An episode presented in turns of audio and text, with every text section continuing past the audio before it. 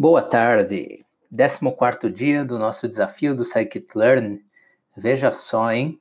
14 dias consecutivos lendo a documentação e trazendo para você aqui tudo o que eu aprendo nessa minha nova leitura. Vamos lá, hoje foi dia de falar sobre cross-validation, a famosa validação cruzada. Antes disso, eu preciso te dizer que se você quiser aprender comigo a fazer projetos de data science desde a ideia até o produto final, visite lá cursodedataScience.com e veja este maravilhoso curso que eu preparei para você.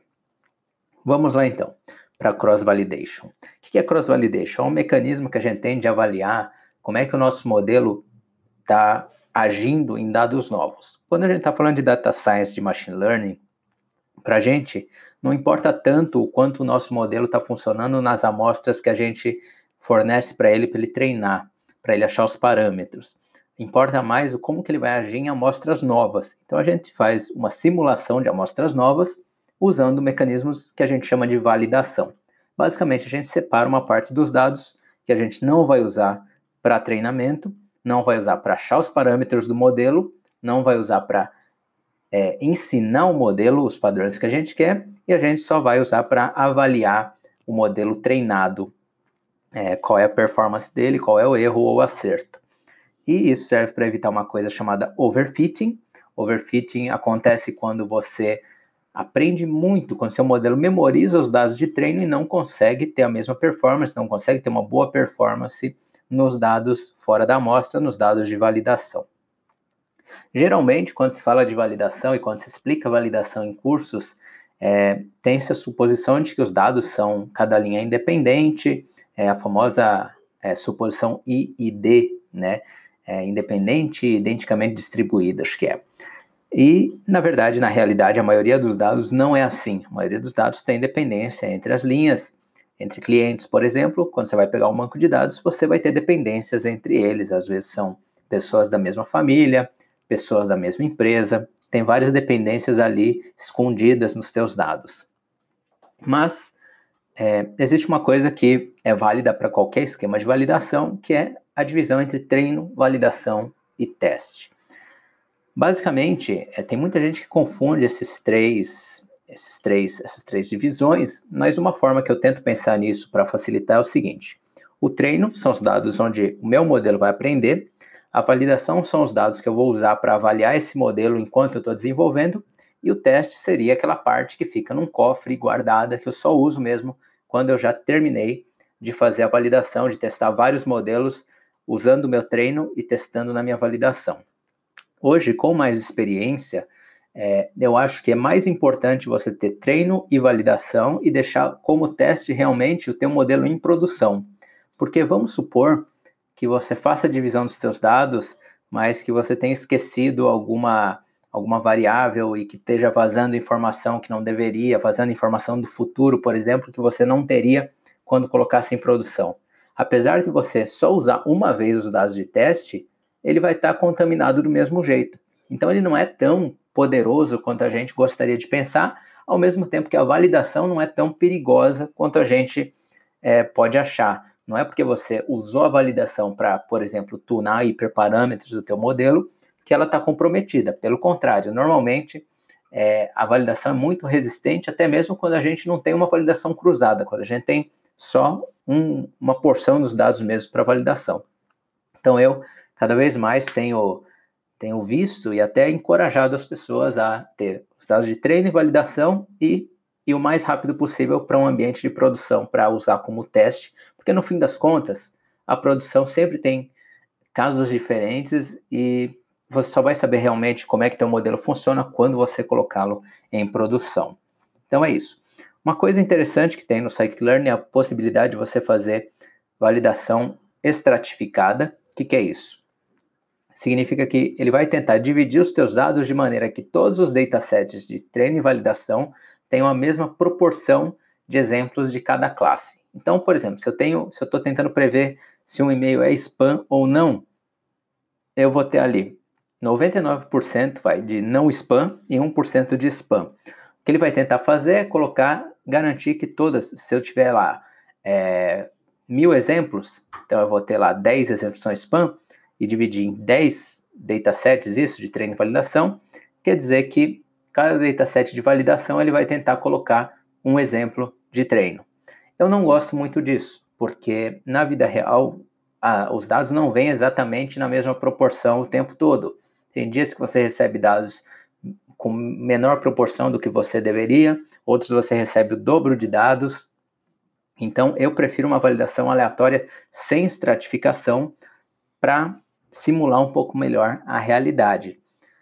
E também em competições, uma das competições que eu ganhei foi porque eu me liguei que o Kaggle não fazia estratificação. Enquanto tinha um monte de gente com problemas de validação tentando usar estratificação, eu fiz não estratificada e tive uma, um guia melhor, vamos dizer assim, de como é que meu modelo ia funcionar no fim da competição. E uma outra coisa, por que, que esse, é, esse esquema de estratificação acabou sendo popular? Porque tem um paper que faz uma validação cruzada de 10 divisões com estratificação e ele acabou mostrando naquele paper específico foi o melhor método, então todo mundo assumiu que é o melhor método sempre o que não é necessariamente verdade. É, com o tempo você vai percebendo isso, tá? Mas, fora isso, eu tenho uma live, inclusive, acho que é a live 4 ou 5, lá no canal, onde eu explico tudo que eu sei sobre todo tipo de validação. Vale muito a pena ver, porque essa é uma parte muito, muito importante do modelo. Se a validação estiver errada, você está realmente cego durante a tua, é, o teu processo de desenvolvimento.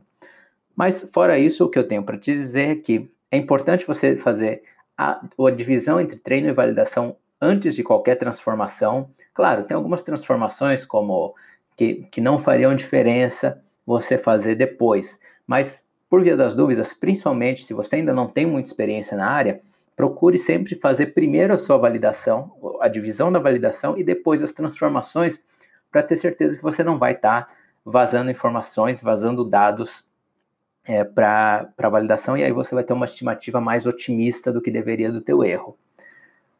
Outra coisa, se você acompanha as lives, os vídeos do canal, você sabe que eu sempre, sempre, sempre estou falando isso.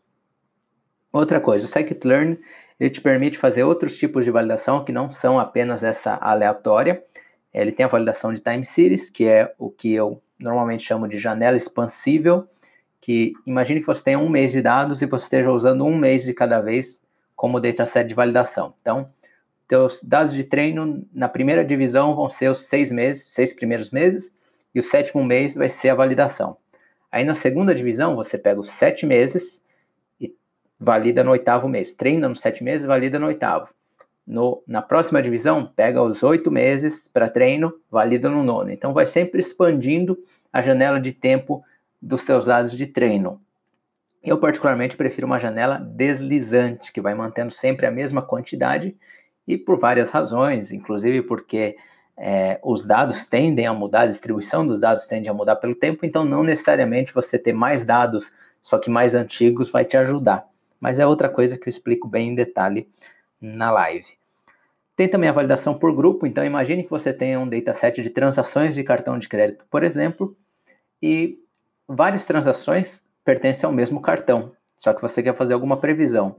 Se você fizer uma validação normal, aleatória, é, vai acabar caindo transações do mesmo cliente no treino e no teste, o teu modelo vai aprender é, é o padrões que sejam específicos deste cliente. Então, se a gente quiser um modelo que possa ser usado em transações de clientes novos, clientes que o modelo nunca viu, a gente precisa garantir que, durante a nossa validação, os cartões de crédito, os clientes que estejam no treino não estejam na validação e, logicamente, vice-versa.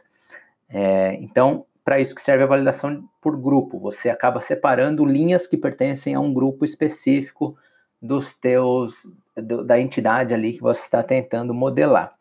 E tem também uma que não tem oficialmente no Scikit-Learn, mas a gente pode usar, que é a Block Validation, que é a validação por bloco. É, em vez de você pedir para ele é, sortear, vamos dizer, aleatoriamente as linhas, você dá uma ordem das linhas para o teu pro esquema de validação e você fala só para ele dividir. Então, se você tem ali mil linhas, é, vamos dizer que sejam sequenciais, sejam mil eventos que aconteceram em sequência. Se você dividir por bloco, isso você pode fazer com as validações normais, é só colocar shuffle igual false no scikit-learn, que aí você diz para ele não misturar as linhas, e aí ele vai dividir. A primeira divisão vai ter é, as 100 primeiras linhas, por exemplo, se estiver dividindo em 10, a primeira divisão vai ter as 100 primeiras, a segunda das 100 até 200, e assim vai. E você pode fazer isso também em alguns casos de time series, porque apesar de, de ser aleatório em termos de blocos, é, você vai ter as linhas de cada bloco são, são sequenciais, são contínuas. É uma validação um pouco mais complexa, é, mas é uma validação, vamos dizer assim, que eu já vi sendo utilizada com sucesso também na prática. É, que mais? Tem a possibilidade de fazer repeated key-fold, o que, que é isso? A validação repetida, então, cada vez que você fizer uma validação cruzada, ele vai dividir os teus dados aleatoriamente, vamos dizer, em é, treino e validação cinco vezes. Vamos dizer que a gente tem cinco divisões. Só que você pode fazer esse sorteio das linhas de várias maneiras. Né? Não tem uma, uma maneira só de ordenar essas linhas. Então você pode repetir essa tua divisão, só que considerando ordens diferentes das linhas. E ele faz isso através da, da Repeated K-Fold, que é a validação cruzada repetida. E tem uma outra também, que às vezes o pessoal gosta de falar, que é a Leave One Out, que é a validação que deixa um fora, uma tradução bem literal. Então, o que acontece? Imagine que você tenha só 20 exemplos e cada vez que você for treinar e validar o teu modelo, na Leave One Out, ele vai deixar só um exemplo de fora. Então, ele vai treinar em 19, validar em um exemplo. Treinar em outros 19, validar em um exemplo. Ele vai sempre sortear um exemplo para ser usado como validação. Essa é uma validação extremamente difícil de fazer funcionar na realidade. Normalmente ela te dá resultados bem diferentes do que você vai realmente ver quando o teu modelo estiver em produção. É uma, a estimativa dela de erro é muito, muito ruim, é, mas ela existe também no Scikit-Learn. Eu não recomendo que você use, mas eu preciso falar que ela existe porque é uma coisa que existe aí no Machine Learning e no Scikit-Learn. E o Scikit-Learn também implementou o Leave P Out, então deixar P fora. P, no caso, é qualquer número que você queira. Então é a mesma coisa do deixar um fora, mas pode ser deixar dois, deixar três. Em vez de, por exemplo, se você tiver 20 exemplos, em vez de você deixar um fora só, se você selecionar lá, ah, eu quero P igual a 3, ele vai deixar três exemplos de fora. Então vai sempre treinar em 17, validar em três exemplos. Aí já chega mais perto do que a gente chama de validação cruzada comum, né, que a gente está acostumado a ver, que eu estava falando no começo mas também tem essa possibilidade, é uma possibilidade nova no Scikit-Learn, mas como eu falei, se você puder evitar esse tipo de validação com poucos exemplos, assim com um, dois exemplos só é, no seu dataset de validação, evite ao máximo. É, então é isso aí sobre a validação. Eu vou te lembrar novamente que se você quer que eu te ensine como é que eu faço projetos de machine learning, de data science, desde a ideia até o produto final, Acesse cursodedataScience.com. Tem também, eu não falo muito, mas eu tenho um e-book chamado Manual de Data Science, está lá no manualdedatascience.com também. Tem muito iniciante que está gostando de ler para entender como é que funciona, para ver como não é esse bicho de sete cabeças você fazer um projeto de data science é, na vida real. E é isso aí que eu tinha para compartilhar com você nesse 14 dia. Hoje é dia de aula ao vivo, se você está ouvindo numa quarta-feira. Então eu te espero lá para a gente conversar e aprender juntos no canal do YouTube às 8 horas da noite. Um abraço e até amanhã.